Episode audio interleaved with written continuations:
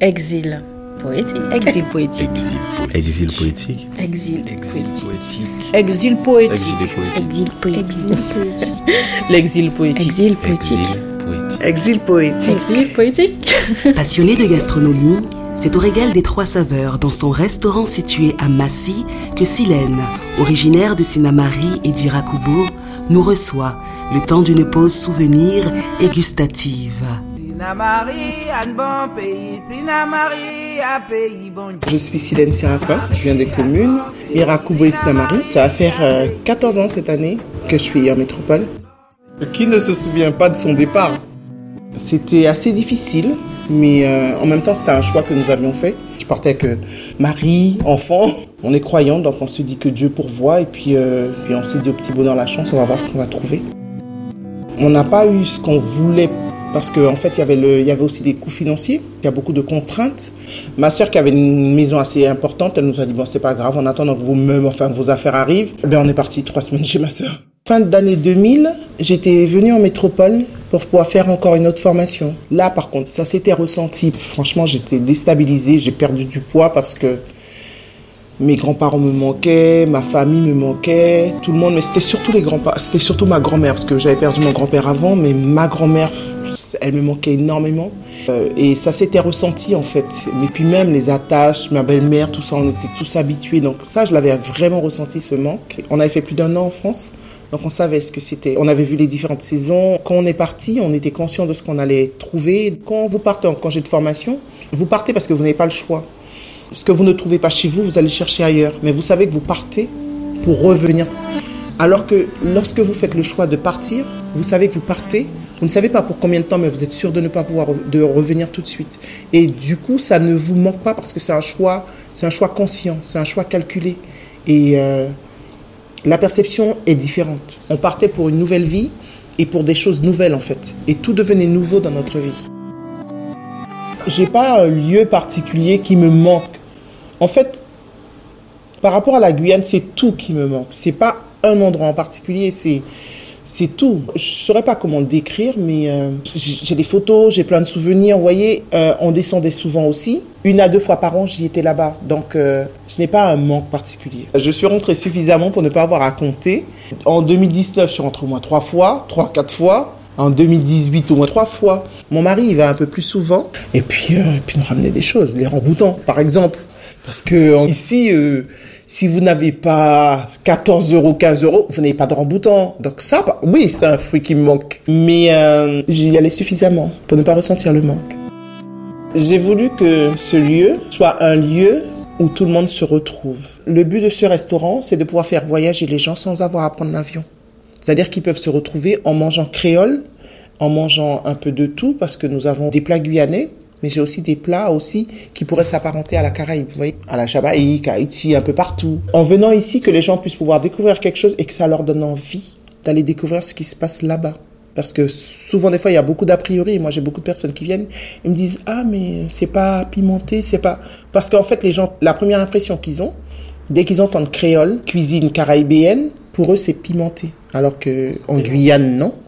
En Guyane, nous, nous avons la particularité d'avoir une nourriture qui a du goût, mais pas forcément piquante. Si on veut avoir du piquant, on prend notre piment et on le rajoute. On vient de deux communes, mais on va dire spécialement d'un petit hameau, d'Irakomo, trop poisson. C'est là que mes grands-parents habitaient. Il y avait toujours quelque chose à faire. Je me suis rendu compte que je pouvais pas seulement faire à manger pour 10 personnes, mais que je pouvais faire pour un plus grand nombre. Et lorsque je suis arrivé en métropole, donc en 2007, Ma maman, au niveau de la Guyane, on l'avait sollicité parce qu'il y avait des groupes de Guyane qui venaient, donc il fallait les habiller pour représenter le carnaval, puisqu'elle fait des vêtements de carnaval. Et euh, elle m'a demandé d'aller et de les habiller. Donc je lui ai dit pourquoi pas. Et c'est comme ça qu'en fait je me suis retrouvée à la foire de Paris. J'ai voulu tester la cuisine qui était autour de moi et je n'ai pas trouvé ce que je voulais. Je ne me suis pas retrouvée dedans. Je me suis dit, tiens, pourquoi pas essayer? Et j'ai participé à ma première foire de Paris, c'était en 2011. L'objectif, c'est vraiment que les gens voyagent, euh, bah, déjà un voyage gustatif avec les papilles et ensuite qu'ils viennent découvrir la Guyane parce que c'est pas une destination à laquelle on pense tout de suite. ça vaut vraiment le détour et notre travail à nous, c'est vraiment de vendre la Guyane en passant par euh, la gastronomie. J'avais un tout petit stand, il n'était pas grand, 9 mètres carrés. En plus, j'étais très mal placée, j'étais vraiment au milieu. Dans un passage où il y avait très peu de monde, on a eu le stand d'or. La Chambre des commerces avait vraiment bien fait le taf. On était vraiment bien représentés. Il y avait vraiment de tout. Il y avait l'or, il y avait les librairies, il y avait du couac de Guyane, il y avait le carne. En fait, on était vraiment, vraiment bien représentés. Et puis tout le monde y a mis du baume au cœur, donc euh, qui fait qu'on a pu remporter ce prix. Et puis en 2012, je me suis dit tiens, pourquoi pas, je vais me lancer. Puis financièrement, c'était assez, c'était assez compliqué, on s'en est pas sorti. Et bon, 2013, non, j'y vais pas. 2014, je me suis dit non, pourquoi pas. On est revenu avec une association et j'ai pris un stand surtout en pâtisserie et puis j'ai mis quelques plats. 2016, je me suis dit tiens, pourquoi pas ne pas commencer avec des petites places assises? J'ai commencé d'abord par Babette qui faisait son salon de la gastronomie. J'ai dû mettre peut-être 5 tables, 10 couverts. Ça s'est bien passé, les gens ont beaucoup aimé. Après, donc, j'ai été à la foire de Paris, pareil. J'ai mis là, par contre, j'ai rajouté un peu plus de tables. J'avais une dizaine de tables. Les gens se plaignaient parce que c'était trop petit, ils voulaient manger, c'était bon, mais se plaignaient. Après, ils me disaient tous, mais c'est qu'on peut vous retrouver. Est-ce que vous avez une place? Non, nous sommes traiteurs. Ça a commencé comme ça. En 2016, donc, on a obtenu un prix pour la pâtisserie, Cramagnoc. En 2017, euh, nous avons obtenu le prix de la restauration créole. C'était une reconnaissance. On a fait la foire de Marseille, on a fait Orléans, puis en 2019, donc on a cherché, cherché, cherché, et puis on a trouvé ce local. On pose en fait ses bagages quelque part. J'habite la ville de Verrières, le Buisson. J'ai déjà une clientèle. hein. J'en ai fait chaque année pour moi, pour ma famille. Et depuis 2012, je fais découvrir le bouillon d'Awara. Donc oui, je vais faire du bouillon d'Awara. Puis je vais faire découvrir euh, ceux de Palaiso, parce que de l'autre côté de la rue, là, c'est Palaiso. Et cette rue-là, c'est Igny. Je suis vraiment dans le bout de Massy. Donc, toutes les personnes qui sont autour, si elles veulent bien, ben, elles vont découvrir le bouillon d'Awara. Elles n'auront pas forcément le choix en même temps. Le dimanche de Pâques, il n'y aura que ça. Moi, j'ai pas de difficulté, euh, parce qu'en fait, je trouve de tout ici. Je trouve tout. À part le par époux, je ne vois pas ici ce qu'on peut ne pas trouver. Peut-être les herbes médicinales, mais on trouve de tout ici. Moi, je me rappelle, il y a quelques années de ça, lorsque ma famille venait, ils venaient avec des haricots rouges, de la sauce soja. Quand ils sont venus, je leur ai dit, mais pourquoi vous ramenez ça?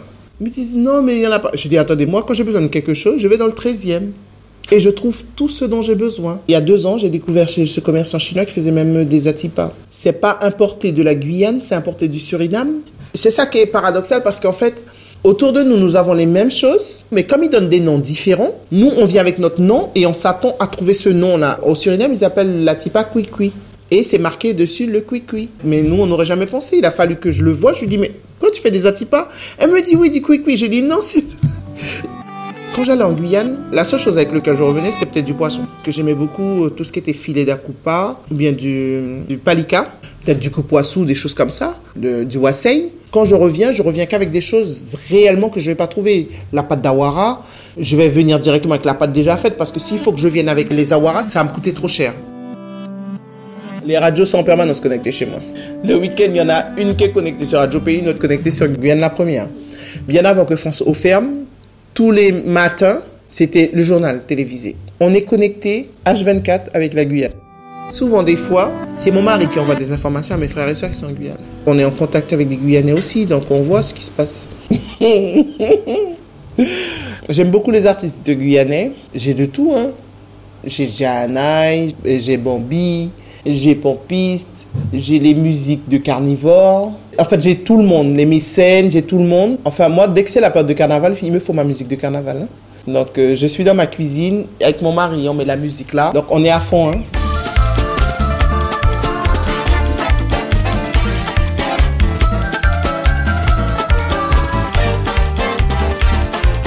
Des fois, ben, c'est des vacances, il me faut ma musique traditionnelle. Mon fils aîné, il est très ami avec Jahana. Et donc, euh, Jahana est adore Kazatupatu.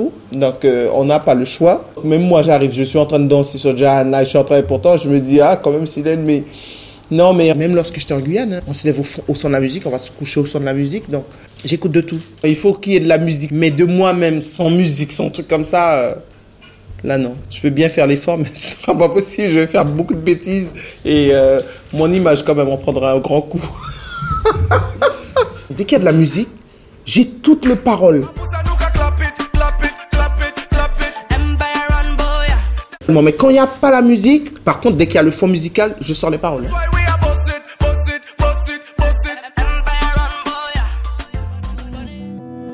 Le mot exil, il est quand même fort. Pas du tout. Parce que... Je m'explique. hein. Pourquoi j'estime que je ne suis pas une exilée? Parce que en allant aux États-Unis. Euh, deux, trois fois, j'ai rencontré des personnes et ils me disent, euh, donc en anglais, ils me demandent, euh, je suis d'où? Je dis d'abord que je suis française. Je suis française.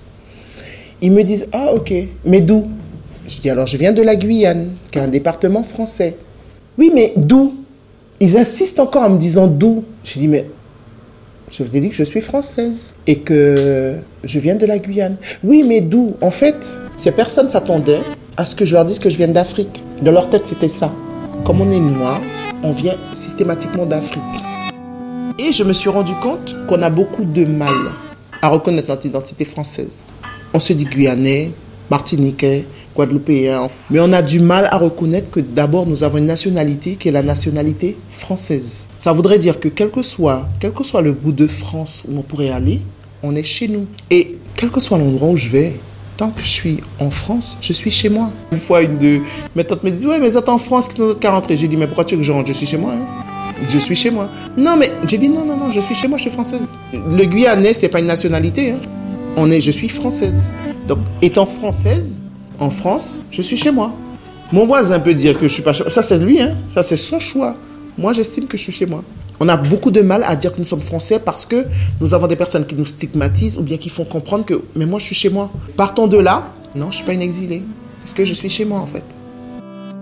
La Guyane dans 10 ans, quand moi je regarde 10 ans en arrière, déjà, elle a eu déjà un grand pas. Il y a beaucoup de choses qui n'avaient pas encore évolué, telles que l'offre commerciale. Il y a beaucoup de choses. La population, elle était moindre.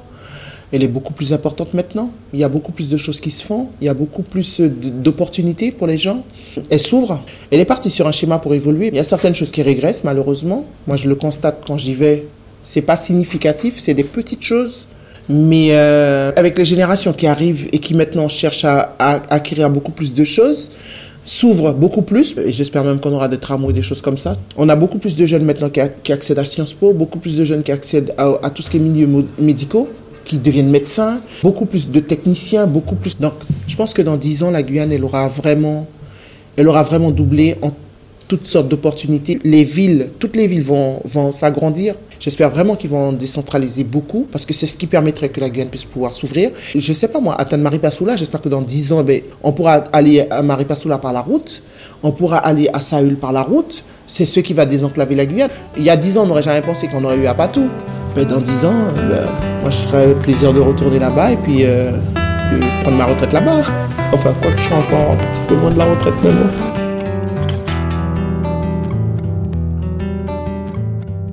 Euh, exil, trouve que c'est un mot fort. C'est un mot fort, exil. Je trouve que exil, c'est fort. Le mot exil, il est quand même fort. C'est pas forcément un exil, je reviens. Oui, euh, non. C'est un exil volontaire. Je me suis Très exilée compliqué. Non, je, sincèrement, j'ai J'ai opté pour euh, Absolument. mieux vivre. Je suis venue en France, c'est pas pour rester toute ma Je vie. suis parti. Je Franchement, suis plus en oui. En fait, t'es vite éloigné du monde. J'ai pas ce Je voulais vraiment sortir de ce cadre. Pourquoi exil poétique? Mais, euh, je resterai un exilé jusqu'à la fin de mes jours. Hein.